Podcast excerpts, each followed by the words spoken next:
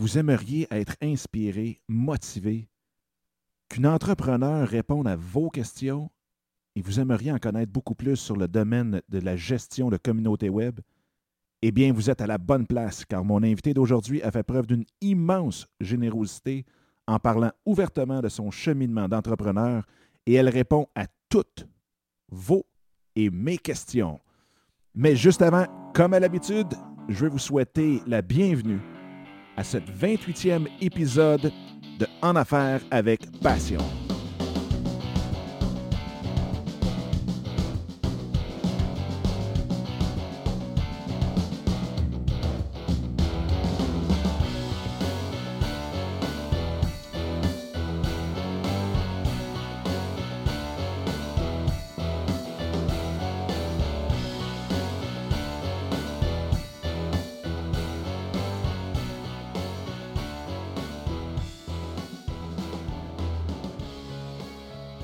Bonjour à tout le monde. Mon nom est Dominique Scott et bienvenue au podcast En affaires avec passion. Aujourd'hui, une invitée excessivement généreuse que plusieurs d'entre vous connaissent déjà et aussi plusieurs d'entre vous vont découvrir aujourd'hui. Et c'est Kim Autler, blogueuse à kimautler.ca. Elle écrit aussi euh, régulièrement sur lesaffaires.com fondatrice de macquebec.com et euh, présidente fondatrice aussi de niviti.com. Et là, tous les, les, liens, je vous le dis tout de suite parce que je viens de vous en donner plusieurs, tous les liens euh, dont on parle dans l'entrevue vont être sur, les, euh, sur la page de l'épisode En affaires avec passion.com, barre oblique 28, quand nous sommes au 28e épisode. Pour débuter, je veux vraiment remercier tous ceux et celles qui ont participé au concours euh, de cet épisode-ci, qui était de gagner un profil d'entrepreneur écrit par Kim elle-même. Donc, je vous remercie beaucoup pour toutes les questions que vous avez posées. Ils ont été incluses dans, euh, l'entrevue euh, même. Et je veux remercier Kim aussi pour sa grande générosité, pour le prix qu'elle a donné pour l'épisode et en même temps sa générosité. Vous allez voir tout le contenu qu'elle donne et elle parle ouvertement de tout ce qui a fait d'elle aujourd'hui l'entrepreneur qu'elle est rendue et la femme d'affaires qu'elle est aujourd'hui. Donc une émission excessivement inspirante, motivante, qui nous donne plein de trucs à faire ou à ne pas faire. Et en même temps, vous allez euh, entendre l'entendre parler de tout le domaine le travail de gestionnaire de communauté. Si jamais, avant de passer euh, à l'entrevue euh, elle-même, si jamais vous avez des questions, des commentaires, bien, je vous invite à les laisser directement aussi sur la page de En Affaires avec Passion, barre oblique 28. Sinon, vous pouvez me rejoindre euh, par courriel, Dominique avec un C, A commercial, en affaires avec passion.com et affaires prend un S. Euh, c'est une question qui m'est souvent posée. Donc, en Dominique, en commercial, en affaires avec passion. Sur Twitter, vous pouvez me rejoindre à, commercial Dominique Sicotte, donc D-O-M-I-N-I-C S-I-C-O-T-T-E, ou bien euh, le Twitter de l'émission qui est A commercial Passion Affaires, Affaires encore là avec un S. Vous pouvez me rejoindre aussi sur Facebook, donc facebook.com barre oblique en affaires avec passion. Et si jamais vous aimeriez participer euh, aux prochaines émissions par vos questions, bien vous pouvez les laisser dans la boîte vocale qui est faite expressément pour ça au 1 888 988 8467. Donc gênez-vous pas, vous allez voir, ça donne une émission vraiment euh, vraiment vraiment le fun très agréable pour l'invité, pour moi, d'avoir vos questions qu'on peut inclure dans l'épisode. Sans plus tarder, je vous laisse à l'entrevue avec Kim et euh, j'ai très très hâte de lire et d'entendre vos commentaires. Bonne journée, bye bye. Bien, un gros, gros, gros bonjour, Kim. Un gros merci d'avoir accepté l'invitation. C'est hyper apprécié. Merci, ça fait plaisir. Et euh, écoute, aujourd'hui, Kim, comme tu le sais, il y a tout un thème spécial. On va avoir des questions des auditeurs qui ont posé euh, ces questions-là dans les derniers jours. et qui, pour participer à ton concours que tu as été excessivement généreuse de donner, donc le profil pour un entrepreneur qui est écrit par toi-même. Donc, la première partie, de la façon qu'on va fonctionner, c'est que l'entrevue va être en deux parties. La première, on va y aller beaucoup plus du côté entrepreneur, ton cheminement de ce côté-là. Et euh, en deuxième partie, on va parler de tout ce qui est gestion de communauté, ce qui est, euh, d'après moi, une de tes très grandes forces parmi les autres. Si tu veux, on va faire euh, deux parties à l'entrevue. Pour commencer, c'est sûr et certain, il y a beaucoup, beaucoup de gens qui vont écouter le podcast, qui connaissent déjà ton histoire, qui te suivent, que ce soit sur ton blog qui est sur lesaffaires.com ou partout où ce que tu es présente. Mais euh, je suis sûr aussi qu'il y en a qui vont te découvrir par l'entrevue. Donc, j'aimerais ça juste pour que tout le monde soit sur la même page, que tu nous racontes un peu ton, ton cheminement. D'où tu es parti, comment tout ça a commencé, ton aventure entrepreneuriale, et qu'est-ce qui t'a amené à aujourd'hui? Euh, mes aptitudes entrepreneuriales euh, remontent euh, depuis que je suis jeune. Donc, de différentes actions qui ont. Quand, j'ai eu le temps de réfléchir là-dessus, de savoir d'où ça vient, il y a différentes actions chez moi qui, c'était naturel pour moi de partir des projets. il y a comme plusieurs personnes aussi qui démarrent donc, euh, j'allais crier euh, quand j'organisais des, marchés aux puces. Et euh, le fait de partir des marchés aux puces dans, mon quartier, c'était très stimulant pour moi. Donc, trouver, rassembler les voisins, monter la, petite shop, aller se déplacer sur les coins de sur les coins de rue ou devant les parcs en face de chez moi et crier marché aux puces. Donc, faire des, des, petites banques donc, il y avait ça, j'allais cogner souvent aux portes, vendre du chocolat. Euh, j'étais toujours, toujours celle qui rassemblait les gens, mais pas nécessairement qui euh, voulait prendre, euh, diriger les gens en tant que telle, mais une grande rassembleuse. Donc, d'autres actions, d'autres histoires qui font en sorte qu'ils me définissent bien aujourd'hui, c'est j'allais crier au, au, parc à côté de chez moi qui veut jouer au soccer? Mais c'est pas moi qui jouais au soccer. C'est vraiment pour lancer l'initiative puis faire assembler les gens pour jouer au soccer. Donc, j'ai toujours été celle qui partait une idée, qui savait, qui avait, qui savait reconnaître les talents de chaque personne pour les mettre en avant-plan, pour leur laisser une place. Donc, partir à un projet comme ça. Euh, mais euh, tout a vraiment commencé quand euh, j'avais j'étais frustrée parce que je ne pouvais pas avoir d'emploi dans, un domaine visuel. J'ai toujours été visuel. Je suis donc de naissance, donc le visuel pour moi a toujours été important. Euh, donc, euh, j'ai fait de la peinture euh, pendant longtemps. Je vendais mes peintures aussi. Mais ça a vraiment commencé quand je voulais avoir un emploi dans mon domaine, donc en graphisme ou un emploi en lien avec le visuel. Et j'ai cherché des, des domaines qui, m'intéressaient le plus. Et le graphisme et l'infographie, c'est quelque chose qui me rejoignait bien. Donc, je ne savais pas c'était quoi la différence à, ce moment-là dans, entre les deux. Alors, je me suis inscrite sur un site Academos. Academos, c'est un site qui aide les jeunes étudiants à parler à des à des professionnels pour en savoir plus sur leur métier et pour euh, avoir une meilleure idée de ce qu'ils veulent euh, devenir plus tard et tout ça. Donc, moi, j'ai posé des questions à, ces gens, à, des professionnels, savoir la différence en infographie ou un graphiste, un infographiste ou un graphiste. Et le graphisme me rejoignait plus. Donc là, je cherchais des emplois, je cherchais des emplois. Puis j'étais frustrée parce que j'avais la volonté, j'avais euh, la drive, je voulais voulais me, démarquer et tout ça. Donc, euh, là, j'étais frustrée, je me suis lancée à mon compte. Et rapidement, ben, avec le web et tout ça, ben, euh, j'ai découvert le pouvoir du web parce que je me suis dit, euh, si je suis pas crédible en personne, si les gens me jugent parce que j'ai pas de papier, ben, je vais me vendre autrement. Donc, j'ai envoyé à peu près 50 millions de courriels pour finalement annoncer mon lancement d'entreprise. Donc, euh, j'ai euh, contacté plusieurs journaux. Et là, ben, mon premier journal qui avait parlé de ma entreprise, mon journal local.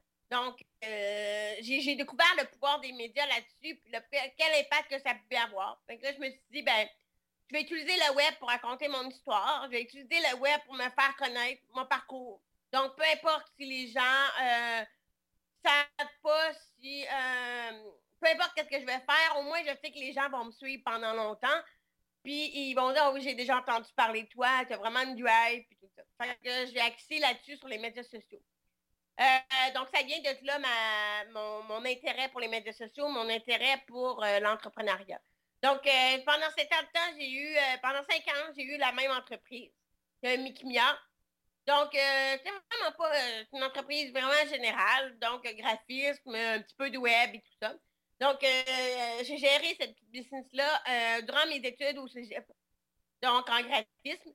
Et donc, j'ai vécu toute la pression, le stress, tout ce qu'un étudiant n'aurais pas eu l'occasion nécessairement de vivre, mais j'ai vécu assez de, de, pression, de, nuits blanches et tout ça.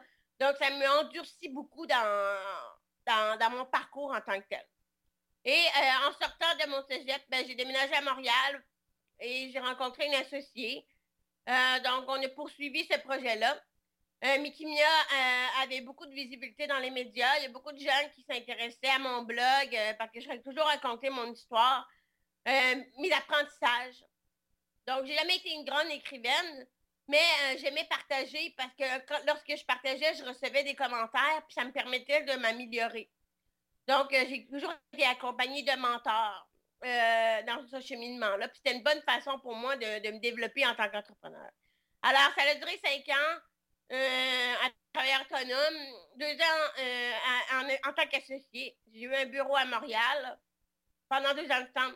Et euh, j'ai pas pris ma place. Donc, euh, j'ai perdu euh, mon âme. J'ai pas été moi-même. Pendant ces deux années-là, ça a été très difficile.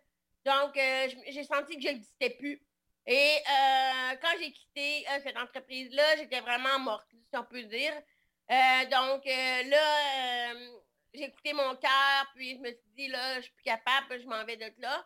Alors, je suis partie en 2009, ben, je repars à zéro. Euh, j'ai plus de nom, j'ai plus de nom d'entreprise. Pour un entrepreneur qui euh, sait de quoi je parle quand on perd un nom d'entreprise, quand on perd quelque chose qui est euh, notre existence. Donc moi, toute ma vie tourne autour de mon travail. Donc j'ai décidé très jeune de, mettre mon énergie sur mon travail. J'ai peut-être pas développé ma vie personnelle, mais ma vie professionnelle est avancée. Donc quand j'ai perdu ça, ça a été très dur d'effacer les dossiers, de, déchirer des, affiches ou tout ça. Donc, je me suis retrouvée à Montréal, euh, dans ma chambre, en fait. Puis, euh, ça a été très dur les cinq premiers mois. Mais à ce moment-là, on reconnaissait que euh, le métier de gestionnaire de communauté web pouvait être une profession. Et c'est là que ça a commencé. le bas, si on peut dire, l'animateur de communauté. On commençait à reconnaître que ça pouvait être quelque chose. Eh bien, moi, ça tombait bien parce qu'en 2005, j'avais démarré euh, ma Québec, qui est une communauté d'utilisateurs de produits Apple au Québec. Et euh, cette communauté-là, c'est mon école, si on peut dire. Donc, euh, j'ai travaillé avec beaucoup de bénévoles, beaucoup de gens. Et j'ai appris énormément. Donc, tout ce qui est rédaction, gestion d'un site web, mise à aller vendre de la publicité, aller chercher partenaires, euh, signer des ententes, euh, négocier, euh, chiffrer les statistiques qu'on voit. Donc, toute la, job d'un gestionnaire de contenu en tant que tel. Donc, engager des bénévoles, aller chercher des bénévoles, les, garder les bénévoles, les mettre en évidence. Donc, ma Québec a été une grande expérience pour moi. Et j'avais aussi un gros bagage, moi, en tant qu'individu, comment j'ai pu me, me faire connaître aussi via le web. Alors, je suis partie avec ça. Je me dis, je pars pas de rien, on va faire une offre de service. Donc, euh, j'ai fait beaucoup d'essais erreurs, je me suis plantée à de nombreuses reprises. Et euh, ben, j'ai pu acquérir beaucoup d'expérience.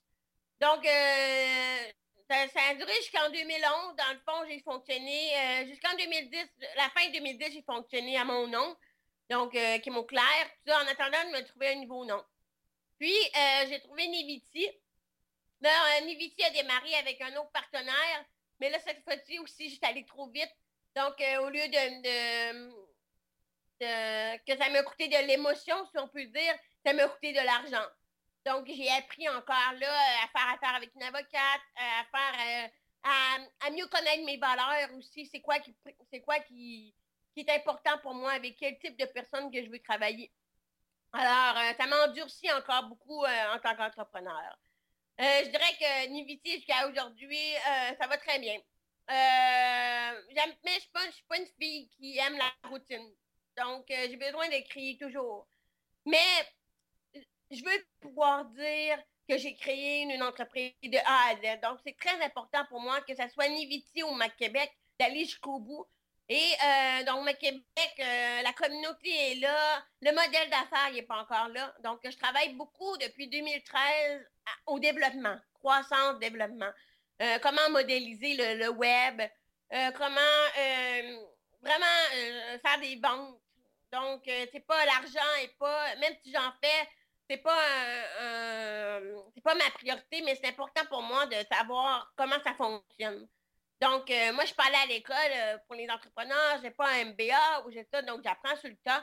Et je pense que ça me donne un avantage beaucoup parce que, euh, puis pour mes clients aussi qui démarrent avec moi des projets, parce que j'ai vécu beaucoup de choses. Donc, je suis en mesure de donner des bonnes réflexions. Alors, aujourd'hui, euh, ça m'amène à bloguer, à continuer à, partager mes apprentissages sur les affaires. C'est un peu ça, je parle, je parle.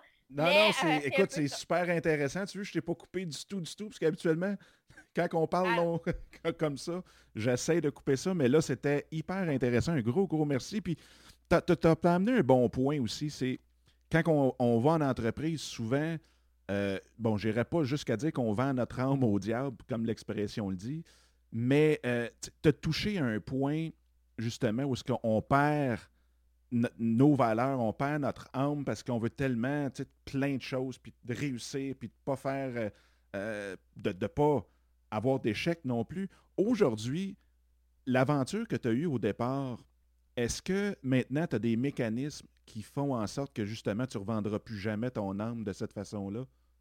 Euh, oui, ben en fait, c'est une question. La première chose, je pense que j'ai appris, c'est qu'un nom d'entreprise, c'est vraiment niaiseux. Mais euh, mon premier nom d'entreprise était trop personnel. Donc, Mikimia, c'était Kim à l'envers, c'était Kimi, le Y pour ma mère, euh, Y pour un homme qui m'a marqué, le A pour au clair. Donc, c'était vraiment trop personnel. Alors, mon associé se croyait en entreprise mais souvent, ça faisait poser la question. Alors, moi, c'est là. Mais moi, j'ai toujours aimé les noms qui ne voulaient rien dire. Mais je me suis dit que euh, le prochain nom que j'allais faire, j'allais, mettre mes valeurs dedans. J'allais créer euh, l'essence, les valeurs, euh, l'image, l'ambiance. Mais j'allais laisser plus d'appartenance. Donc, je me suis dit, Niviti, c'est vrai que ça veut rien dire. C'est vrai que c'est difficile à dire, mais c'est pas grave, c'est ça, je m'en fous. Donc, euh, c'est moins. Euh, ça me touche moins. Et je laisse plus de place aux gens. Donc, j'ai un style de leadership qui s'appelle rassembleur. Donc, ça veut dire que je me laisse influencer un peu les gens en prenant des décisions. Alors, ça veut dire que un peu, ça explique un peu mon comportement que j'avais, que j'ai dans, dans, dans ma façon d'entreprendre. Donc, euh, je vais rendre moins mon âme. Dans le fond, je vais continuer à mettre de l'énergie, mais je vais rester ouverte à ce que, ce que les autres apportent leur touche aussi. Et c'est en laissant la place aux autres aussi que euh, on leur donne un, un, sentiment, un meilleur sentiment d'appartenance. Donc, nous, ça nous enlève de, euh, le projet est toujours à nous, mais ça nous enlève, ça nous enlève le, ça nous enlève un peu de, de goût de, j'ai ben de, la misère à exprimer, mais ça, ça nous laisse un peu. OK, bon. Le, euh, le projet fait son chemin maintenant. Ben, c'est un petit peu le, le, principe de gérer son entreprise au lieu de l'opérer. Donc, c'est d'être au-dessus au, lieu d'être toujours dedans euh, puis de ne plus voir rien. Puis, je veux dire, c'est un cliché, c'est sûr et certain, là, mais est-ce que dans ton cas, tu crois que on va les appeler les échecs, là, mais je pense que c'est plus juste des, petits obstacles ou quoi que ce soit. Mais est-ce que justement, les points que tu as soulevés au départ qui étaient peut-être pas ce que tu croyais, donc des échecs, est-ce que tu penses que ça va te faire, ça le fait de toi vraiment une meilleure entrepreneur aujourd'hui? Moi, je ne me considère pas euh, comme une, meilleure entrepreneur, mais je dirais que euh, je, crois beaucoup au développement. Euh, j'ai cette chance. Je pense que le fait que j'ai pas de, de cours ou de. J'ai pas de. Moi, l'entrepreneuriat, c'est le seul sujet que je connais. Donc, euh, c'est mon vécu, c'est mon parcours, c'est le seul euh, sujet. Parle-moi pas de politique, parle-moi pas de, Chihuahua, parle-moi pas de, de ville, parle-moi pas de n'importe quoi. Je vais être intéressée, mais euh, je suis vraiment pas. c'est le seul sujet que je connais et je cherche toujours à me développer, à, comprendre qu'est-ce que je fais en morceaux, de prendre le casse-tête. Donc, je dirais que. mes échecs font de moi une personne plus dure, une personne un petit peu plus prudente, mais surtout une personne qui développe son propre chemin, qui a vraiment euh, son propre style à elle. Donc, euh, moi, c'est, je m'inspire pas de. J'ai pas de modèle en particulier, mais j'ai vraiment.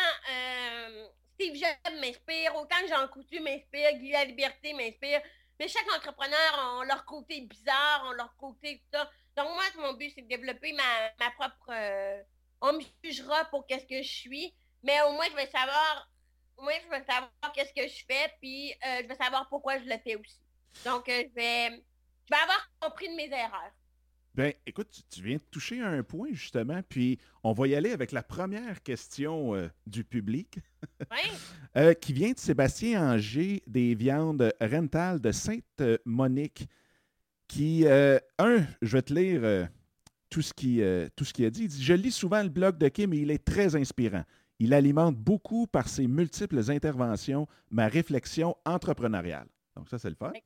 Euh, sa question en tant que telle, c'est quels sont les entrepreneurs qui euh, t'ont le plus inspiré au cours des dernières années ou qui sont tes, mentors, sur qui tu, euh, dans le fond, que tu peux peut-être t'appuyer ou te prendre comme modèle présentement?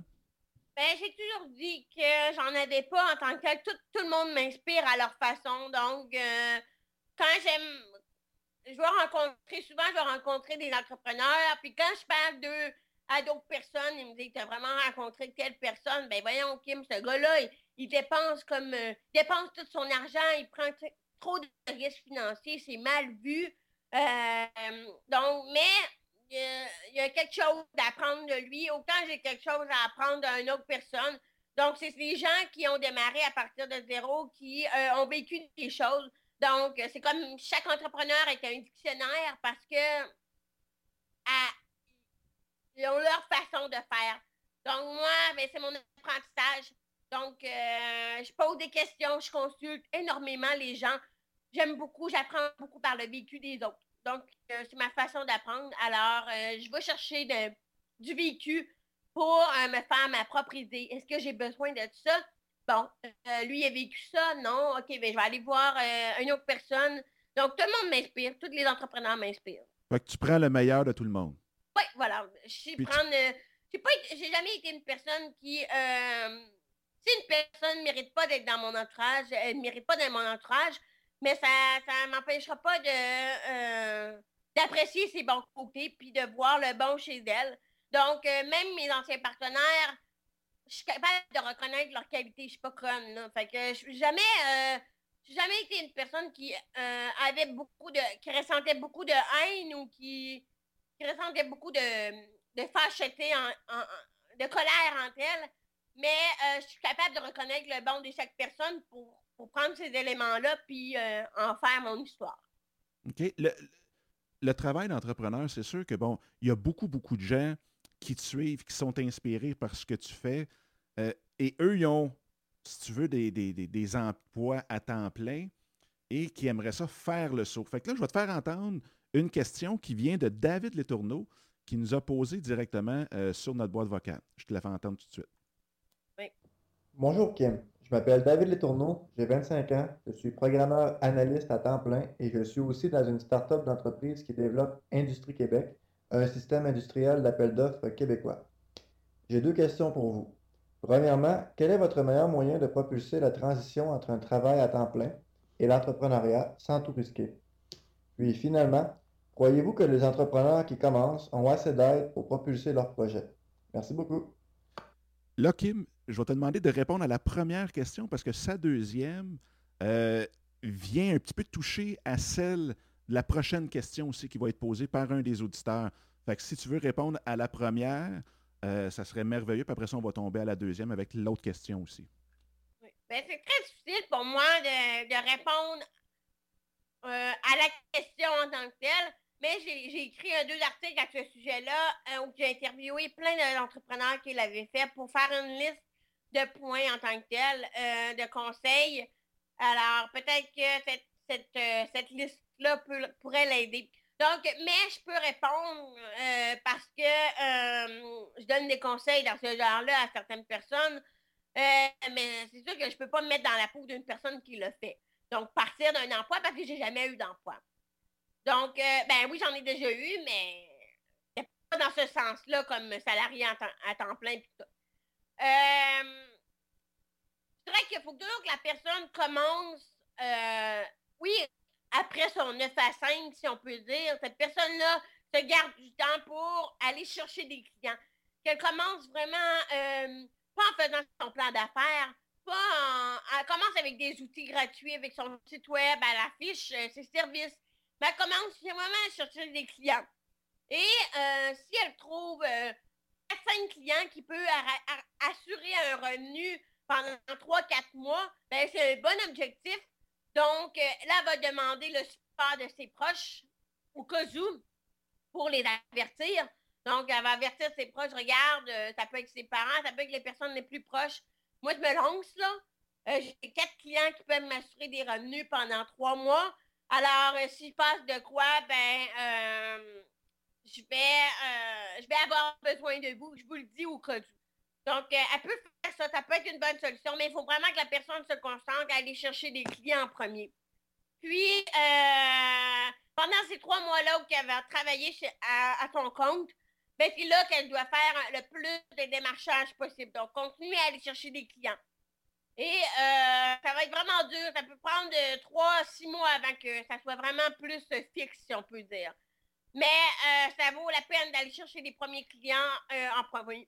Et en expliquant si tu si un bon employeur, tu peux peut-être te ramasser avec ton employeur comme client en lui expliquant que tu te lances à ton compte et que tu continuerais à faire qu'est-ce que euh, qu'est-ce que tu faisais à, ton travail.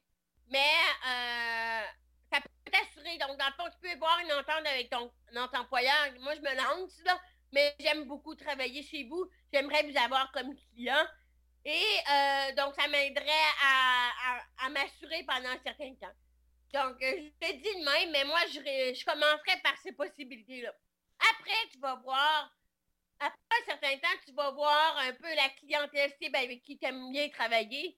Et euh, tu vas, ça va, t'aider à mieux définir ta business. Ben, c'est un, bon point. Moi, je, suis parti comme ça ah. avec mon employeur qui est devenu mon client.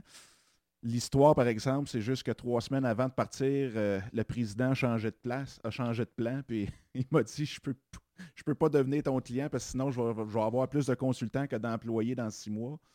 Fait que euh, j'ai dit non, OK, moi je saute quand même. en tout cas, ça, c'est une autre, une autre histoire, mais c'est un, très bon parce que habituellement, dans, dans la grande majorité des cas, ça fonctionne effectivement, ce truc-là, surtout à l'ère d'aujourd'hui où est-ce on fait beaucoup de télétravail. Puis si surtout on a fait une bonne job à l'intérieur de notre euh, avec notre employeur, ben lui, il ne veut pas nous perdre non plus. C'est euh, effectivement un très bon truc. Quand on débute, euh, Kim, en, entrepreneuriat, puis tu sais, je veux dire, j'écoute ton histoire depuis le début. On a plusieurs projets. Puis là, whoop, tu l'as dit, tu aimes ça partir des projets. J'ai une question ici de Julie Claudia Laporte. Et elle, elle dit, lorsqu'on est passionné de plein de sujets, l'entrepreneuriat mania, comme elle, comme elle dit, euh, comment on focalise, dans le fond, ses efforts professionnels tout en restant ouvert aux opportunités? Donc, comment tu fais pour, si tu as 10 projets, pour ne pas les partir de front ou de quelle façon, toi, tu, tu organises ta tête avec ça? Peut-être la meilleure personne pour répondre parce que je suis en apprentissage. Donc, ça fait deux ans que j'ai décidé de quitter toutes mes implications bénévoles et d'apprendre à dire non. Donc, j'ai lu beaucoup à ce sujet-là durant les deux dernières années. d'accepter de dire non, d'accepter de savoir en fait si le projet est rentable. Moi, ça me fait quelque chose parce qu'il y a plein de projets où j'aimerais participer, que j'ai vois bouillonner sans que je sois là sans que les gens m'aient approché. Il y a tant de choses que j'aimerais faire. Euh, répondre oui à plusieurs personnes. Mais euh, j'apprends à dire non. Et euh, c'est un nom qui, qui, est rentable pour toi parce que c'est un nom qui te permet d'avoir plus de temps pour toi, plus de temps dans ta réflexion, euh, pour tes projets à toi, pour les projets que tu dois te concentrer. Euh, c'est des, des, petites actions toutes simples. Par exemple, récemment, il y a beaucoup, en fait, moi j'ai décidé d'être payé pour parler d'entrepreneuriat parce que ça fait par, j'aime faire ce que je fais. J'ai développé mon réseau. Il y en a beaucoup qui le font bénévolement, ils ne comprennent pas ce que je fais. donc, ça les frustre un peu de, de voir qu'eux font ça bénévolement. Et pourquoi, pourquoi en me contactant, ils, ils pensent que je vais faire bénévolement? Mais moi, j'ai décidé. Donc, le moment où tu décides de faire de l'argent avec quelque chose qui te passionne, c'est là qui est encore le plus dur. Donc, il faut que tu apprennes à dire non.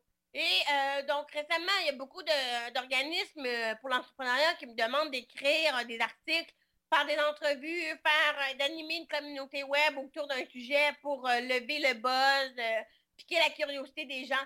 Et là, ben, je leur apprends, ben, je leur dis c'est qui leur clientèle cible, c'est qui votre clientèle cible? Et là, il me dit, la personne, ben, c'est des startups en anglais et tout ça. OK, fine. Moi, je suis pas bilingue. Je lis beaucoup en anglais, mais je ne suis pas bilingue. Donc, j'ai j'ai encore, à cause de mon audition, c'est difficile pour moi euh, de, de, comprendre l'anglais à 100% Donc, est-ce que c'est rentable pour moi d'aller rejoindre une clientèle anglaise? Non, pas pour l'instant. Ensuite, le deuxième point que je me dis, qu'est-ce que ça me rapporte? Donc, lui, il dit de la visibilité. Alors, moi, je me dis, ben, la visibilité, je l'ai déjà, ma visibilité. Ma visibilité me convient. Qu'est-ce que ça me rapporte de plus? Ben, je vois juste des dépenses de temps pour l'instant les dépenses de, coordination avec l'entrevue, la rédaction d'un article. Je ne suis pas une rédactrice professionnelle, je me considère comme une blogueuse. Alors, c'est beaucoup d'énergie. Donc, moi, c'est une façon d'évaluer. Euh, non, c'est pas rentable, non. Une autre chose, quand les gens euh, te demandent de te rencontrer, donc tu écrives un courriel, le fait d'écrire beaucoup d'articles, ça m'aide à mieux gérer mon temps. Dans le sens que si je réponds à la, question qu'une personne me pose, ça m'évite d'avoir moins, moins de questions verbalement. Donc, je leur envoie vers un lien. S'ils veulent en savoir plus, ben là, on va travailler ensemble autrement. Alors, euh, quand une personne m'envoie un courriel, euh, j'essaie je suis très généreuse aussi, mais je prends mon temps pour répondre.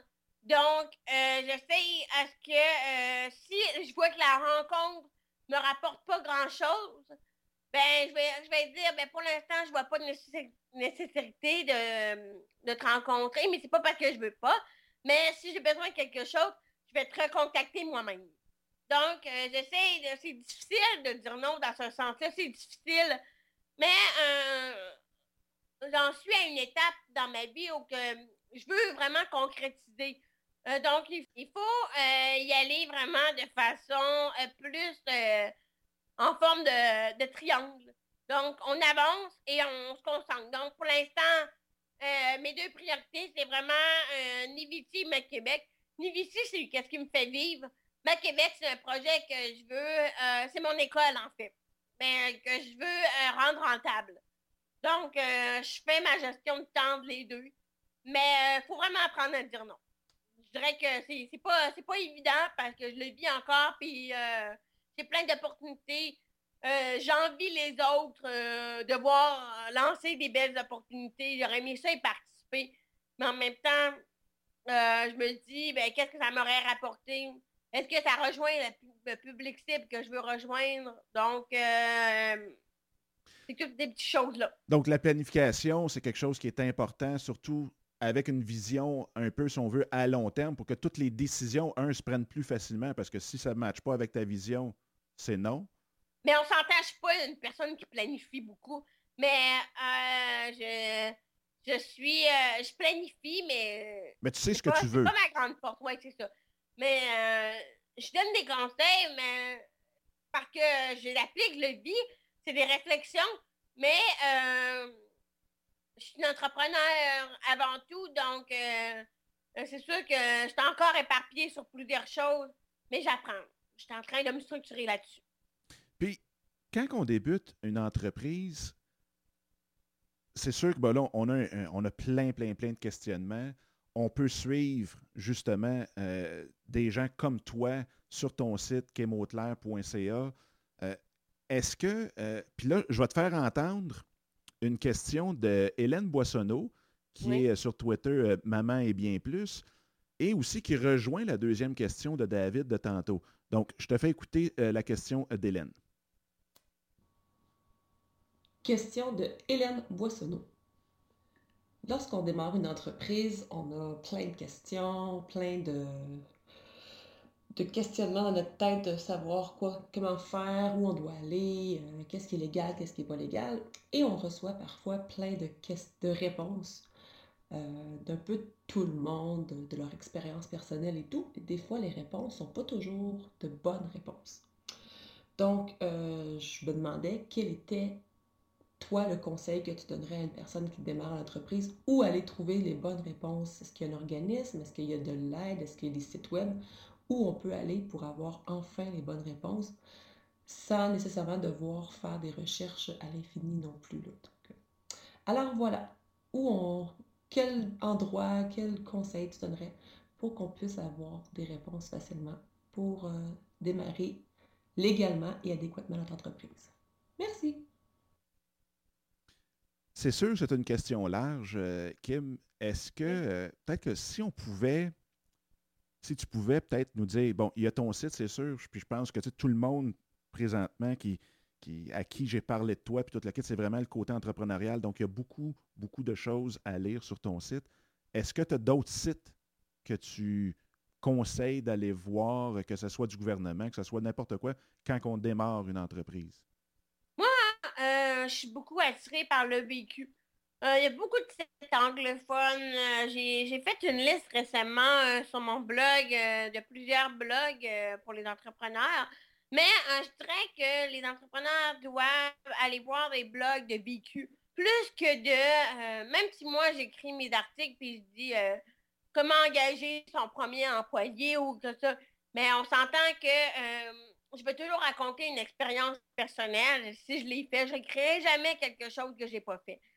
Donc, euh, peut-être vraiment aller voir des articles qui racontent comment un entrepreneur a fait la chose. Donc, s'assurer que ça soit écrit par un entrepreneur et non, euh, je dis pas que les coachs sont mauvais, je dis pas qu'ils ont des excellents conseils, mais euh, exemple, un entrepreneur se confiait récemment euh, il disait comment il avait perdu 24 euh, 000 ou 24 euh, 000, quelque chose comme ça. Et là, j'ai raconté son histoire sur mon blog. Donc, il s'est confié comment qu'est-ce qui s'est passé pendant ces années-là. Et je dirais que une bonne un bon, un bon site de référence pour moi, c'est le site de l'école entrepreneurship de Beauce. Qui, eux, le contenu de. C'est pas. Leur blog est très axé sur l'expérience. Mais euh, qu'est-ce qui est fun avec euh, l'école entrepreneurship de Beauce, c'est que leur programme, leur programme est, euh, est, une sorte de guide pour moi. Dans le sens que quand, je vais, quand je vais sur leur site, que je vais voir le programme pour les athlètes qu'il y a, tu as trois volets. Tu as l'entrepreneur, tu as l'environnement et l'entreprise. Donc, après, dans les trois volets, tu as différents sujets donc, la vision, euh, l'ambition, euh, différentes phases qu'un entrepreneur peut vivre. Alors, moi, ben, je me fie là-dessus pour dans mes réflexions, souvent. Donc, euh, je me dis, ben, OK, j'ai, oui, j'ai déjà réfléchi sur ce sujet-là. Bon, là, je suis rendu là. Puis là, je suis rendu là, OK. que j'aime bien la façon, j'aime beaucoup la. Même si c'est cher, même si c'est ça. D'ailleurs, je me suis inscrite, je ne sais pas si je vais être acceptée. Mais euh, euh, j'aime bien me fier euh, sur ce modèle-là. Je trouve que c'est un bon guide dans tes réflexions d'avoir différentes. Et ça a été pensé aussi par les entrepreneurs. Donc, c'est un super bon guide. C'est une bonne référence. Oui, absolument. Puis, tu as parlé de l'environnement. Écoute, j'ai une question de Marco Bernard des Productions Extrêmes que je vais te faire écouter, qui, je dirais, une question plus euh, pratico-pratique dans les jours, euh, à tous les jours, et qui parle justement de l'environnement de travail. Donc, je te la fais écouter. Salut Dominique, Marco Bernard des Productions Extrêmes. Euh, écoute, j'ai une question pour Kim Auclair. Donc, j'ai eu la chance d'aller visiter son, son site web et euh, lire un peu ce qu'elle fait. Euh, j'adore ce qu'elle fait en, passant. Et euh, par contre, il y a un sujet sur lequel je n'ai pas réussi à trouver d'informations, à savoir si elle avait un avis sur le sujet. Et c'est oui lequel? Donc, je me permets de te poser la question. c'est quelque chose, comme je dis, de, que je n'ai pas réussi à trouver sur son site. Donc, j'aimerais être capable de savoir quelle importance elle accorde à l'environnement de travail dans une PME, donc euh, que ce soit la relation entre, euh, entre les employés et le patron ou que ce soit simplement l'environnement physique, donc euh, l'aménagement des locaux, la décoration, un peu tout ce qui entoure tout ce qui entoure l'environnement de travail et qu'est-ce qu'elle qu'est-ce que, accorde comme importance à ça et ce qu'elle propose aussi pour optimiser tout ça dans dans le cadre d'une PME. Donc, euh, au plaisir d'entendre euh, son avis sur le sujet. Merci. Au revoir. Donc, dans le fond, pour ton environnement, peut-être que ce que tu as vu, ce que tu as vécu ou quoi que ce soit, quelle importance tu accordes à l'environnement de travail? Euh, ben, D'abord, c'est une question qui, est plutôt spéciale. Il y a encore un cheminement à faire, euh, donc je me considère pas comme une. Je suis pas une entrepreneur euh, qui a encore eu 50 euh, employés ou quelque chose comme ça. Mais oui, j'ai eu, j'ai travaillé, ça fait longtemps que je travaille à distance, virtuellement. Je suis très habituée par ce mode de vie-là. Mais quand j'ai découvert l'ambiance de bureau, parce que j'ai eu un petit bureau pendant deux ans de temps, j'ai loué un bureau dans un bureau.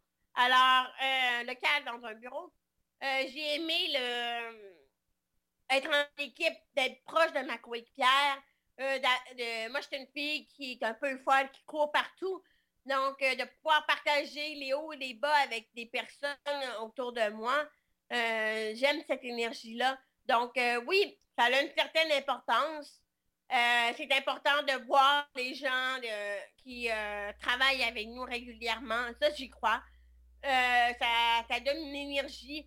Donc, euh, j'ai beau dans un métier euh, virtuel, mais c'est important, ça, rassure de voir des gens d'être à côté de nous. Euh, ça, apporte une certaine fierté aussi de pouvoir dire que c'est tout à nous, ce beau monde-là, puis ils travaillent avec nous, puis ils sont contents et tout ça. Je cherche un local aussi en ce moment. En fait, je veux acheter un local. Donc, je fais euh, c'est euh, je suis dans une période, j'ai déjà fait une démarche. Donc, euh, c'est important pour moi d'avoir un, environnement. Mais en même temps, on est entrepreneur et, les dépenses, on doit les mettre au bon endroit. Donc, c'est sûr que c'est c'est quelque chose qui coûteux. Donc, il faut s'attendre, si on prend ça, ben, est-ce qu'on en a vraiment besoin tout de suite?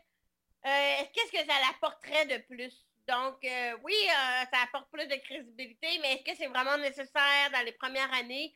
Donc, c'est des questions qui peuvent être une par partie d'une réflexion. J'accorde beaucoup d'importance. Je pense que c'est vraiment important de. Je le comprends un peu plus aujourd'hui avec mon, mon, employé qui est à temps partiel.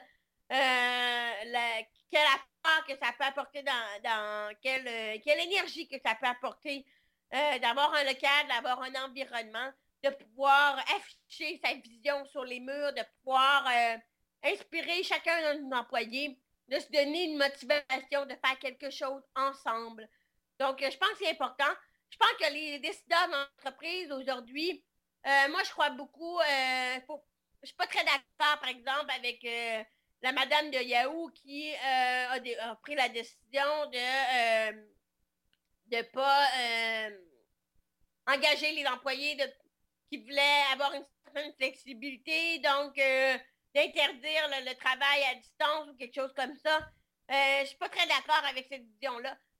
Peut-être parce que je suis encore une petite entreprise peut-être que j'ai pas vu encore euh, la part d'une grande entreprise, l'importance d'avoir euh, tous ces employés-là. Euh, mais moi, dans la façon que je le développe, c'est important pour moi de laisser une certaine flexibilité. Donc, si mon employé ne file pas, s'il vit quelque chose, s'il a besoin de... lui, il travaille pour moi, mais moi, il faut que j'en donne un certain... faut que donne certaine, un certain plaisir de lui dire, regarde, euh, je te demande juste d'être responsable. La responsabilité, c'est une valeur qui est très importante pour moi. Si tu t'engages avec moi, tu t'engages à quelque chose. Donc, moi, je vais m'engager à t'en donner plus après, si tu veux être plus libre et tout ça. Donc, euh, c'est un peu qu'est-ce que j'ai à dire euh, à ce sujet-là. J'ai encore beaucoup de choses à vivre. Ça peut être différent si j'ai 50 employés ou plus d'employés plus tard. Mais euh, j'aime bien, j'ai bien aimé mon expérience quand j'étais à Montréal, d'avoir des gens. Euh, je me mettais à la place du patron qui avait ses 20 employés, puis qui sortait de son bureau, puis il dit, quand il y a des ups et des downs, mais qui se dit, ben garde, c'est moi qui ai monté ça, c'est moi qui ai monté ces, gens-là, c'est moi qui, qui, qui, les a amenés vers moi. Et euh, avec ma Québec, on est tout à distance. Avec ma Québec, on est vraiment tout à distance, mais des fois, ça me manque de, de pouvoir travailler avec eux régulièrement. Ils sont tous à Montréal, ils se voient souvent. Alors, euh, oui, j'accorderai une importance à l'environnement et j'espère pouvoir en créer un bientôt. Euh, un environnement pour euh, stimuler la créativité autrement. Bien, super, super de bons points. Puis, si je peux juste me permettre d'ajouter quelque chose, parce que il y a quelqu'un que je suis, bon, tout le monde me connaît, qui me connaît, savent que je suis un fan euh, de Gary Vaynerchuk. Puis Gary a bâti une firme aux États qui s'appelle Vayner Media, qui est passée de zéro à 200 employés en deux ans. Et de la façon qu'il opère, ça, ça va vraiment marquer, c'est que, un, les vacances, tout le monde en a autant qu'ils en veulent. Première chose. Et deuxièmement, chaque personne à l'intérieur de l'entreprise, maintenant, ils ont deux bureaux, un à New York puis l'autre à San Francisco, ont leur coin ou est-ce que c'est la compagnie qui, en demandant c'est quoi leur, leur passion, c'est quoi leur hobby, et ainsi de suite, ont décoré leur environnement de travail avec ça. Donc, si la personne adore le Canadien de Montréal, ben, il aurait mis un chandail signé par Carey Price à son travail. ils ont bâti alentour, puis même ça peut être euh, sur une ligne de production, la personne souvent est à la même endroit. Donc, il y a une partie d'un mur qui est dédié à cet employé-là avec ses passions, ce qu'il aime et ainsi de suite.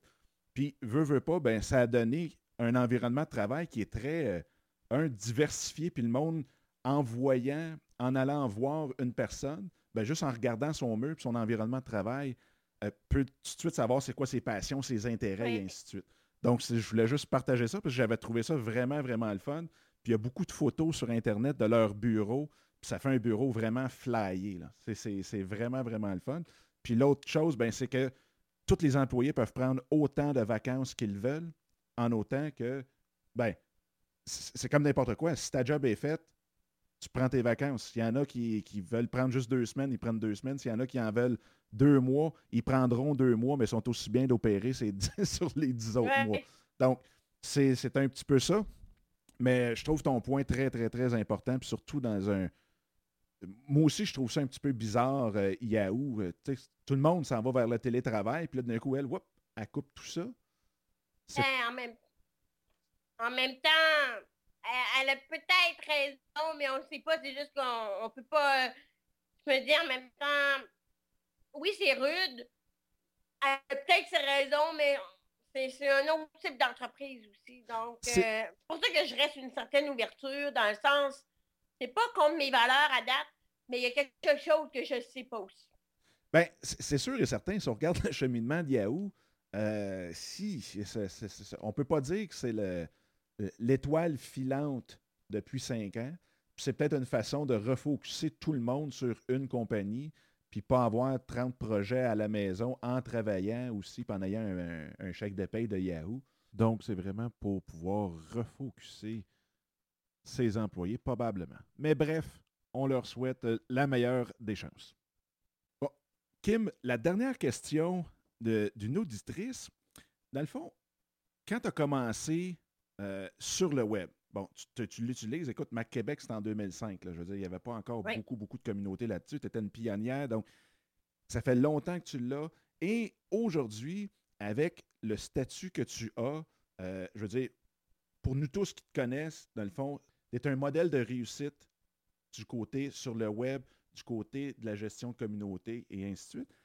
Puis je vais te faire écouter une question qui vient de Raymond Douillard que je trouve très intéressante, puis j'ai bien hâte d'avoir ton, avis là-dessus. Dominique, salut, c'est Raymond Douillard. J'aurais deux questions pour Kim. Moi, ça fait longtemps que je la suis, puis euh, à un moment donné, il y a eu un boom. Donc, c'était quoi sa plus belle opportunité? Et son plus grand défi à surmonter pour continuer à persévérer et tout ça. Donc, euh, merci beaucoup. Donc, est-ce qu'il y a eu un événement à un moment donné qui a fait que, whoop, tu as senti là, que ça venait de partir comme faux, ben comme faux. Ça venait de partir là, en flèche. Et la, deuxième partie de sa question, c'est vraiment de savoir maintenant comment, une fois qu'on est rendu au niveau où ce qu'on est, comment on fait pour rester là? Euh, je vais inverser les questions. mon, mon, plus grand défi, qui est toujours mon défi actuel, c'est de me vendre j'aime pas me vendre. J'ai l'air à aimer ça, me mettre en avant-plan, mais j'aime pas ça. Euh, je ne suis pas une fille euh, habile avec la vente, le marketing direct ou un savoir mettre les mots pour, les, pour vendre en tant que tel quelque chose. J'ai pas nécessairement, je vends un peu mon parcours, mais mon, mon plus grand défi actuellement, c'est de prouver que ça marche. J'ai cette volonté-là de rendre ma Québec, aller jusqu'au bout, de pouvoir dire, ben, ma Québec maintenant, parce qu'on est neuf bénévoles, il y a beaucoup de, il y a beaucoup de monde là-dedans, mais euh, c'est neuf personnes qui s'impliquent depuis le début. Euh, ça fait deux, ans qu'on est la même équipe. Mais de pouvoir dire, parce que les gens au Québec associent la réussite, beaucoup associent la réussite à l'argent, beaucoup associent la réussite lorsque tu vends une entreprise, lorsque tu euh, que l'entreprise génère beaucoup d'argent ou qu'elle a beaucoup d'employés. C'est un modèle de, réussite qui est très répandu au Québec. Peut-être pas le modèle de tout le monde, mais il y en a beaucoup qui associent à ça. Oui, j'ai eu des retombées dans les médias. Euh, ça rapporte rien d'ailleurs. C'est une série de, Donc, mon plus grand défi, c'est de pouvoir dire ben, ma Québec, je suis allée jusqu'au bout, puis euh, voilà qu'est-ce que ça a rapporté, voilà comment j'ai fait, puis euh, de pouvoir dire ça a généré de l'argent, j'ai fait un modèle d'affaires autour de ça, euh, de pouvoir concrétiser un projet. mon défi, c'est de pas me vendre en tant que tel, mais de pouvoir dire j'ai un projet qui a fonctionné, qui fonctionne comme du monde. Donc là, c'est beaucoup mon parcours qui est mis de l'avant-plan. Qu'est-ce que ça fait? Ça fait que c'est une série d'événements qui ont fait en sorte que je suis rendue aujourd'hui. C'est pas un événement en tant que tel, mais c'est actuellement je que tout ce que j'ai fait jusqu'à aujourd'hui, c'est une suite. C'est une suite d'événements. J'écris sur les affaires, mais ça fait partie de, ma ça fait partie de, de, ma démarche de continuer à faire ce que je fais. Tout, tout euh, quand on analyse tout ce que je fais, tout est cohérent. Donc, on a l'impression que je, je m'en vais vers un but précis. Donc, il euh, n'y a pas d'opportunité qui m'a plus aidé que d'autres. Je dirais que chaque opportunité m'apporte un petit plus.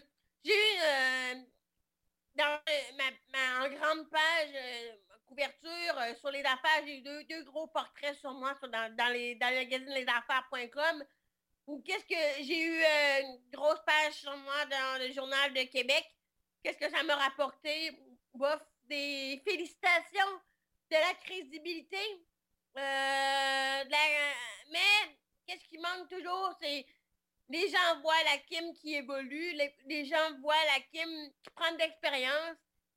Mais est-ce qu'ils vont être intéressés à confier de gros mandats à Kim ou de ils vont être intéressés de faire affaire avec moi, mais il manque encore le petit quelque chose qui, qui va être relié au chiffre, qui va être euh, relié à, dès que les gens vont voir. C'est pas pour faire de l'argent, c'est pas pour le faire, c'est vraiment plus un, un, show de satisfaction. Je sais que si je réussis ma Québec ou si je réussis ma Niviti à l'amener à un certain niveau, de pouvoir chiffrer ça, de pouvoir euh, mettre euh, une notion et qu'on voit moins mon parcours, mais qu'on me reconnaisse pour une réalisation, ben là, ça va être différent. C'est un défi que je rencontre à chaque jour. Donc, euh, je pense que j'ai répondu, si je résume les deux questions autrement.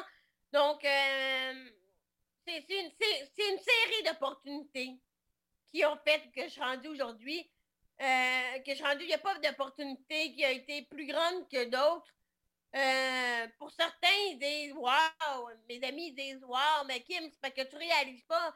Euh, moi, j'ai une idée de. J'ai 25 ans, euh, j'ai 28 ans, puis j'ai même pas eu qu'est-ce que tu as eu aujourd'hui. Ou d'autres personnes qui me disent J'ai 42 ans, puis moi, j'ai jamais eu qu'est-ce que tu as eu aujourd'hui à ton âge, j'ai jamais eu ça.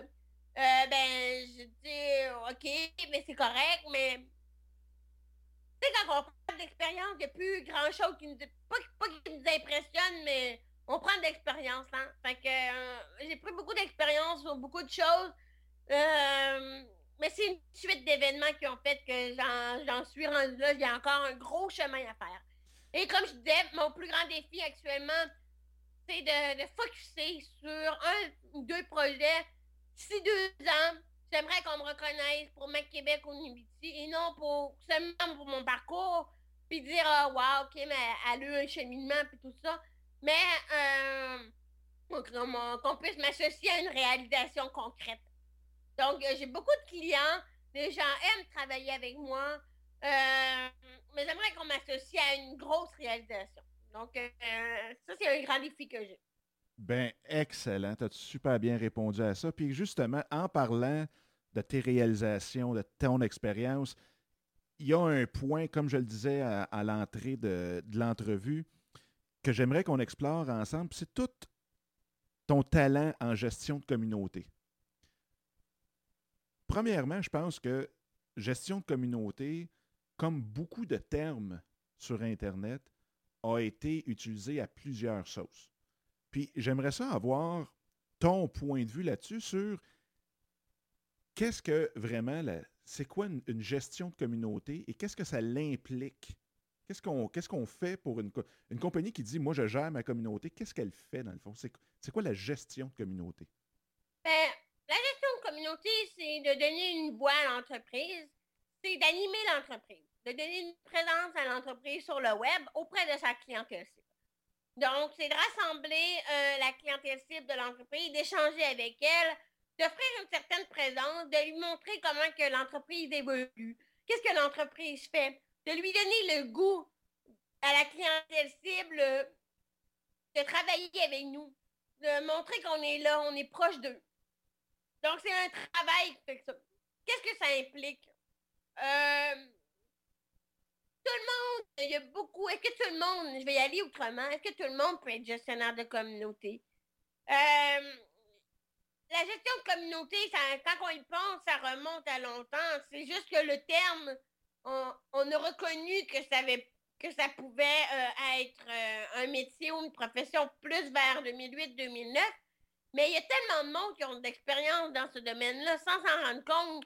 Donc, on pense à tous ceux qui administraient des forums, à tous ceux qui euh, étaient à l'aise avec euh, d'échanger en ligne, euh, de, chatter en ligne, de faire de la modération de commentaires. Il y en a beaucoup, beaucoup, beaucoup qui ont acquis des expériences à partir de, de ces médiums-là. Et qu'est-ce que ça implique? Ben, ça implique évidemment beaucoup de côté social, beaucoup de... impliquer beaucoup de choses selon différents domaines. Moi, j'ai un domaine particulier qui est euh, vraiment euh, relié aux entrepreneurs. Euh, j'ai beaucoup de clients qui sont des acteurs économiques. Donc, ça va impliquer de, de, donner une voix aux entrepreneurs, de faire des entrevues, de, diffuser des messages des organismes, d'être présente dans les événements, de tweeter en direct les événements pour attirer l'attention. Il y en a d'autres que j'admire beaucoup.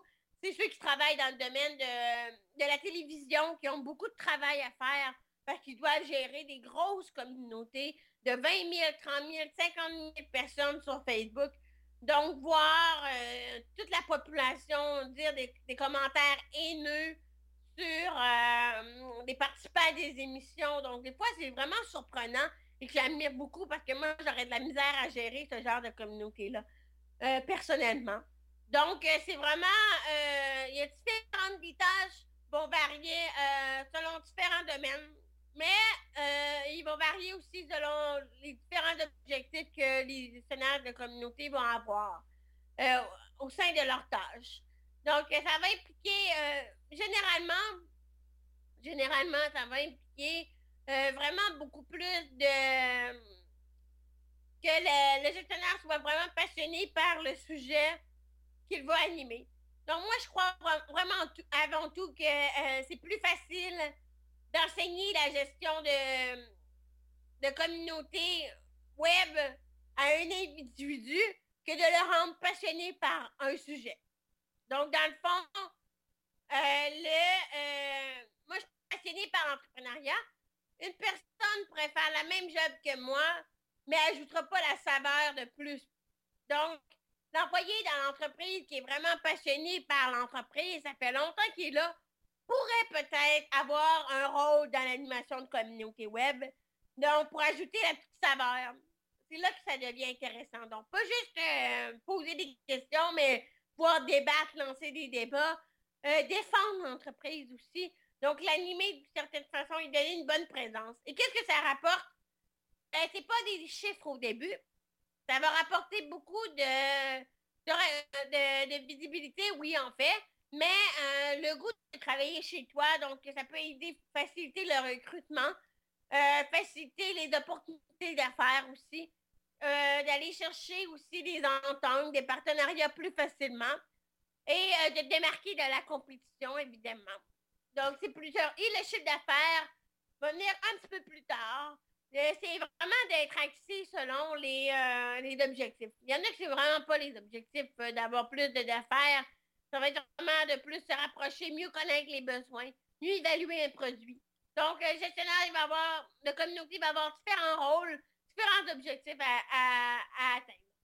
Puis, eh, quand un client t'approche et qui te dit euh, Kim, je veux que tu gères ma communauté, là, parce que là, j'ai un événement, là, puis là, tu vois, on est le, on est le 10 avril présentement. Euh, le 1er mai, j'ai un événement, là, puis il faut qu'on se fasse connaître ça, je suis sûr que ça t'est déjà arrivé puis ça t'arrive encore. Mais en même temps, on sait que de gérer une communauté pour avoir des retombées, c'est pas du jour au lendemain. Oh. Est-ce que toi, tu vois un, genre de pattern où est-ce qu'on se dit, ben, une gestion de communauté peut arriver à maturité après tant de temps, ou encore là, ça dépend de chacun des sujets, si c'est un sujet bien à la mode ou si c'est un sujet moins à la mode ou ainsi de suite. Comment tu vois ça, toi? faut créer une histoire. Pense par exemple à mon parcours, je dis pas que c'est un exemple, mais c'est un peu qu'est-ce qui m'a aidé à. Qu'est-ce qui m'a beaucoup aidé, c'est de raconter mon histoire. Donc, euh, de donner un suivi. Si j'aurais débarqué sur le web comme ça du jour au lendemain, peut-être que j'aurais été moins crédible parce que les gens n'en sauraient pas plus sur moi. Mais le fait d'avoir une sorte d'histoire amène les gens à suivre l'histoire, puis d'avoir un début, c'est stimulant euh, de voir euh, les hauts, les bas, les réflexions que tu as aussi. Donc, il euh, faut vraiment raconter une histoire. Se créer une histoire. Donc, la personne, la plupart des gens qui débarquent sur le web vont avoir leur façon à eux de, prendre leur place. Donc, il faut qu'ils sortent, il faut qu'ils racontent leur histoire autrement. Donc, comment tu as créé l'entreprise, comment toi, quelles sont tes forces, L'avantage avec le web, c'est que tu as l'occasion de, tu veux, en partant de sélectionner des moments de ton histoire que tu veux mettre en avant-plan pour te faire valoir, te mettre à, ton avantage, si on peut dire. Donc, tu sélectionnes ces éléments-là et tu focuses là-dessus. Tu restes cohérent dans le contenu que tu veux. Et euh, ça va prendre. Euh, moi, j'ai toujours calculé de 3 à 6 mois avant d'avoir des résultats. OK. Puis, pour une entreprise, admettons, euh, bon, une entreprise d'une cinquantaine d'employés, l'entreprise existe depuis 20-25 ans, il décide de partir une communauté. Est-ce que tu mettrais en avant-plan, surtout si c'est le même propriétaire, l'histoire du propriétaire ou l'histoire de l'entreprise comme telle? Les deux. Les, deux. C'est ça que les gens associent plus, aiment avoir une voix, aiment avoir le sentiment qu'ils ont accès que le, à, une personne connue ou euh, que, la personne, euh, la responsable de l'entreprise est disponible. Donc, c'est sûr que ça ajoute un plus quand euh, le propriétaire de l'entreprise est disponible pour répondre aux questions. Ça, c'est le best. C'est les scénarios que tout le monde veut avoir. Mais moi, mais j'engage beaucoup, j'encourage beaucoup l'entreprise à mettre ses valeurs la passion pour le métier qu'elle fait, pour, pour le domaine d'activité de l'avant-plan. Donc, euh, en mettant ça de l'avant-plan, elle, va attirer automatiquement des gens qui partagent les mêmes valeurs et les mêmes intérêts qu'elle. En, discutant comme ça sur la gestion de communauté, est-ce que tu trouves que, dans le fond, la gestion de communauté, puis là, on, va même web,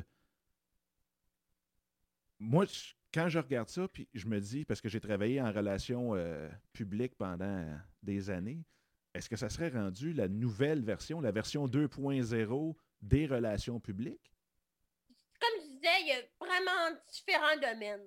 Donc, euh, le gestionnaire de communauté peut avoir à toucher des relations publiques et tout ça.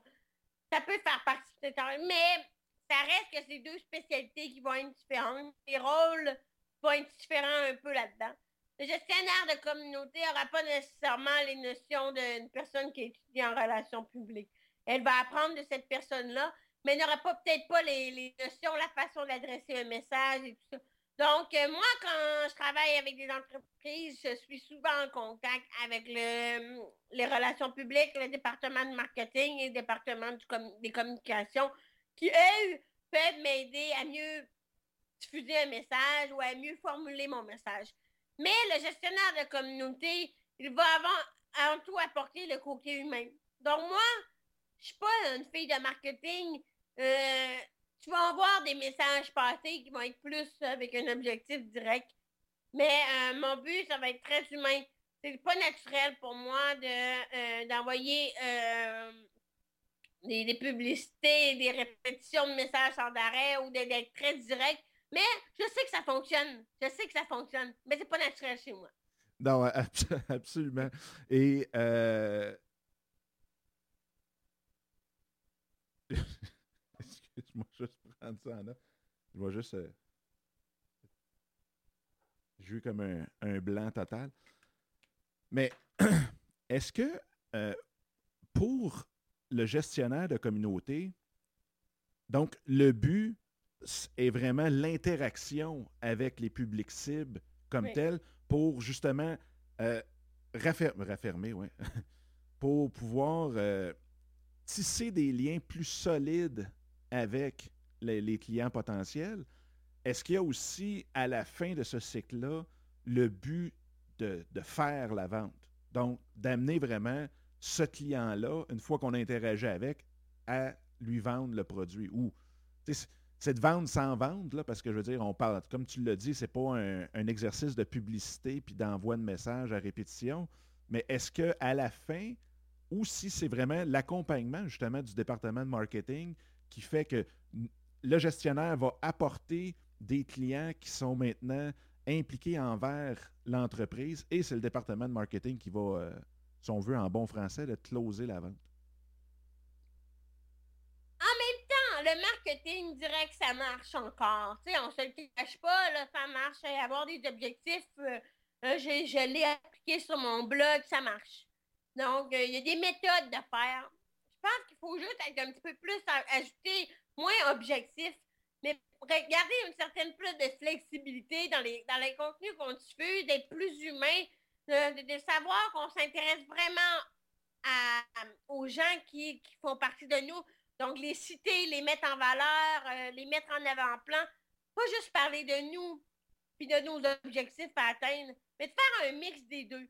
On euh, par exemple, euh, je sais que tu as interviewé Danny Oui. Euh, donc, euh, lui est un, bon exemple. Euh, un domaine très, où que ses compétiteurs vont être très, très objectifs par rapport à la vente d'assurance. C'est un domaine qui est très... Compétitif. mais c'est un domaine qui... Les gens ne savent pas comment aborder. Donc, dans ces messages à lui, tu vas avoir, comme là récemment, il va avoir des, des, euh, des billets de blog un petit peu plus objectifs qui vont plus parler de son métier euh, avec euh, des questions plus précises, si vous voulez, des assurances, des conseils, mais avant tout, on va voir aussi qu'il va avoir des messages très humains autour de ça. Donc, ça passe bien. Donc, ça, ça fait la différence entre une personne qui veut juste avoir une technique marketing tout le temps, tout le temps, tout le temps. Mais ça marche, c'est vrai, ça marche. Puis ça rejoint un certain public cible. Mais il y en a d'autres que, comme moi, euh, ça peut être gossant. Mais j'avoue ces temps-ci que moi, j'essaie de comprendre ce domaine-là aussi, parce que c'est vrai que ça marche. Ben, écoute, je pense que c'est un petit peu comme n'importe quoi. C'est pas de rejeter 100% un ou 100% l'autre. Puis comme tu viens de le dire, c'est de comprendre les deux, puis comment on peut fonctionner à travers les deux. Euh, puis même si je peux me permettre, il y a un livre qui va sortir euh, le 21 mai de Mitch Joel, de, notre confrère montréalais, qui est incroyable là-dessus. Moi, il a complètement changé ma vision, justement, du marketing, puis le traditionnel avec, euh, avec le web. Fait que je, fais juste cette petite note-là, j'en parle pas plus, mais c'est tout un livre. tout un livre. Euh, parlant justement, bon, on parle des livres, ainsi de suite, mais est-ce que pour gérer une communauté, est-ce qu'il y a des outils que toi t'affectionnes particulièrement ou que tu penses que tout bon gestionnaire devrait avoir? Sans peut-être pas parler, si tu veux, si tu as des exemples concrets, c'est correct, mais au pire, de dire, ben, il te faut un outil qui fait telle, telle, telle tâche, sans au pire dire le nom de la compagnie qui fait l'outil ou si tu veux, ça c'est pas, c'est à toi. Bien, moi, euh, j'ai euh, trois types de produits que j'utilise régulièrement. D'abord, au-dessous que euh, c'est vraiment mon préféré. Donc, ça, c'est mon top numéro un. j'utilise aussi Buffer, Buffer App. Oui. pour poster, planifier certains messages. Et ensuite, euh, pour créer des communautés web, euh, je vais utiliser selon le budget du client euh, WordPress pour le blog, mais WordPress est très a des plugins qui permettent de des extensions qui permettent d'être un petit peu plus social et d'avoir des membres et tout ça. C'est quand même assez puissant. Il y en a beaucoup qui associent ça au blog, mais on peut aller plus loin avec cette plateforme-là. Et euh, j'ai un autre, euh, ça c'est les outils, en fait j'en ai pas principaux, mais il y en a un, autre qui s'appelle Chromebase. Chromebase, c'est une plateforme qui permet justement de créer des communautés web. Donc, euh, c'est une plateforme de questions avec ça. C'est avec ça que j'ai monté ma Québec Entraide. Donc, ça me permet avec les questions-réponses, c'est très bon pour le référencement web. Donc, ça, c'est pour vraiment, selon le budget du client, comme là, j'ai un client qui a démarré avant d'investir beaucoup de milliers de dollars, beaucoup d'argent, il va investir avec une plateforme qui est gratuite comme euh, WordPress. On va tester le trafic, on va ramener ça. Quand ça fonctionne bien, ben, on va migrer vers une plateforme qui va demander plus de manipulation comme Chromebase. Donc, moi, mon très poussé, c'est vraiment de démarrer euh, euh, ma, grande force, en fait, c'est de démarrer des entreprises, euh, pas des entreprises, mais des communautés plus dans le style de ma Québec. Des communautés que j'appelle hébergées, donc qui sont directement sur ton site web et que toutes les actions que tu vas faire vont ramener sur ton site web. Donc, tu ne dépends pas à ce moment-là de Facebook ou tu ne dépends pas des autres réseaux sociaux. Tu sais que tout ce qui va te rapporter, ça va pouvoir être à toi, puis que tu n'auras pas à dépendre de ces, euh, de ces de ces réseaux sociaux-là s'il y a un bug ou s'il y a quoi que ce soit. Donc, moi, je pense aussi que c'est les communautés hébergées ou le, fait d'avoir son propre, propre média va être une tendance qui va s'en venir ou un besoin qui va s'en venir dans les prochaines années. C'est Excellent. Puis je rappelle aussi, même si je l'ai dit dans l'intro euh, de l'entrevue, avant que, qu'on passe à l'entrevue, tous les liens euh, et tous les, les, les, les, liens et sites web que Kim nous, nous parle aujourd'hui vont être dans les notes de l'émission à enaffairevecpassion.com, barre oblique 28. Vous allez avoir tout, tout, tout les liens vers les articles euh, du site aussi de, Kim qu'elle nous a parlé. Donc, euh, faites-vous-en pas, là, courez pas après des crayons partout, tout va être là.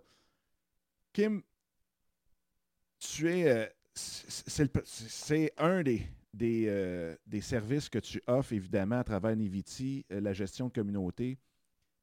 Un client qui arrive chez toi, qui veut faire affaire avec toi, pour toi, l'optimum, dans le fond, que tu dis Waouh, je veux travailler avec ce client-là, c'est quoi les, les valeurs qu'une entreprise doit avoir avant de se lancer dans la gestion de communauté pour que ça soit justement une aventure qui soit agréable autant pour, pour toi que pour lui?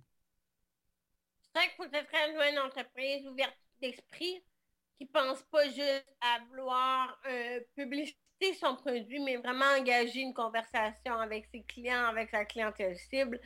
C'est doit être une personne qui doit accepter ses forces et ses faiblesses parce que euh, je demande beaucoup, euh, je fais beaucoup de réflexions. Mon parcours entrepreneurial m'amène à mettre les forces des gens en avant-plan. Donc, euh, je fais beaucoup de réflexions pour l'entrepreneur, pour le, décideur d'entreprise, pour qu'il puisse mettre vraiment les force, forces en avant-place sur le web. Il y a un message qu'il veut véhiculer. Donc, ça va y prendre une certaine euh, d'accepter que de se remettre en question. Euh, de voir euh, aussi qu'il va faire face à ses compétiteurs aussi en ligne. pour qu'il accepte la critique. Pour que ça soit une personne qui peut en mesure de, de, de confier, de partager aussi. Donc, de partager des, de mettre sa communauté à lui en, avant-plan. Donc, de pouvoir euh, parler de ses employés, parler de ses activités qu'il fait. Euh, donc, une personne qui aime beaucoup partager. Moi, j'aime beaucoup euh, travailler avec ce genre de, de, de, monde-là. souvent, les décideurs disent de ne pas avoir le temps. Donc, c'est souvent une question qui revient énormément quand je travaille avec les gens. Ils disent, j'ai pas le temps de le faire ou on veut vraiment que ça soit toi, mais ils prennent le goût après quelques mois, ils prennent le goût. Donc, on réussit. Moi, j'apporte le, contenu régulier, j'apporte le, contenu la veille régulière. Mais eux, étant donné que c'est eux les passionnés de leur entreprise, ben, c'est eux qui ajoutent la petite touche. La petite touche qui va faire souvent le plus réagir les gens. Donc, euh, c'est à eux, c'est important pour moi qu'ils puissent participer à l'animation. Même s'ils disent qu'ils n'ont pas le temps, on va se trouver du temps ensemble. Donc, l'ouverture d'esprit, la transparence et le sens du partage, c'est la trinité euh, des valeurs d'une entreprise. Kim, ça a été un réel, réel plaisir de t'avoir à l'émission. J'en ai appris autant, je suis sûr, que tout le monde qui, qui vont écouter euh, le podcast. Puis je suis sûr aussi que ça va avoir suscité beaucoup de questions. Si les gens veulent te rejoindre, tu peux-tu donner tout les endroits, téléphone, email, Twitter, euh, que, où est-ce qu'ils peuvent te rejoindre? Alors, euh, mon blog, qui est monclair.ca, le site web de, de Niviti, niviti.com, euh, MaQuébec, maquebec.com, les Twitter, Montclair, MaQuébec, Niviti, Facebook, euh, MaQuébec, Niviti, Twitter. Et bon, ça, ça résume. Euh, donc, un courriel peut me rejoindre à kim en commercial euh, je suis quand même très accessible, donc euh, vous me laissez un message, je vais vous répondre et tout ça. Ben, LinkedIn, je suis sur LinkedIn aussi. Donc, et si vous avez des questions aussi par rapport à ma Québec, vous pouvez m'en poser également. Ça va me faire plaisir de, de m'accompagner dans, quelque chose. Kim, tu es une personne excessivement généreuse. Je suis hyper content de t'avoir eu parce que même moi, j'ai appris à te connaître à travers l'entrevue. J'ai trouvé ça super. un gros, gros, gros merci. Puis j'espère que je vais avoir la chance de te revoir euh, sur l'émission parce que je pense que tu as plein d'autres sujets qu'on pourrait explorer. Fait encore une fois, un gros, gros, gros merci. Ça fait plaisir. bonne journée. Bonne journée à toi. Bye bye. Oups, vous aimeriez ça savoir c'est qui là ou le gagnant du fameux concours Gagner votre profil d'entrepreneur écrit par Kim elle-même. Eh bien, le tirage a été réalisé devant la firme Hautelaire Sicotte Sicotte Hautelaire et le gagnant est Marco Bernard des Productions Extrêmes. Donc, félicitations, Marco. Un gros, gros, gros merci euh, pour ta question et merci aussi à tous ceux et celles qui ont posé une question euh, pour l'émission. Ça a été excessivement agréable et j'espère que plusieurs personnes vous imiteront pour les prochains épisodes pour pouvoir avoir de plus en plus des questions, vous, directement. Donc, sur ce, je vous souhaite encore là une très, très belle journée. Si vous voulez euh, nous rejoindre, bien, vous pouvez le faire sur enaffairesavecpassion.com ou par euh, Twitter, Passion Affaires, Affaires avec un S, ou bien moi-même, mon, euh, mon compte Twitter, qui est Dominique A commercial, Dominique Sicotte. Donc, D-O-M-I-N-I-C, S-I-C-O-T-T-E. Sinon, bien, vous pouvez toujours poser vos questions directement dans ma boîte vocale qui est, qui est utilisée expressément pour ça, pour recevoir vos questions, qui est le 1-888-988-8467.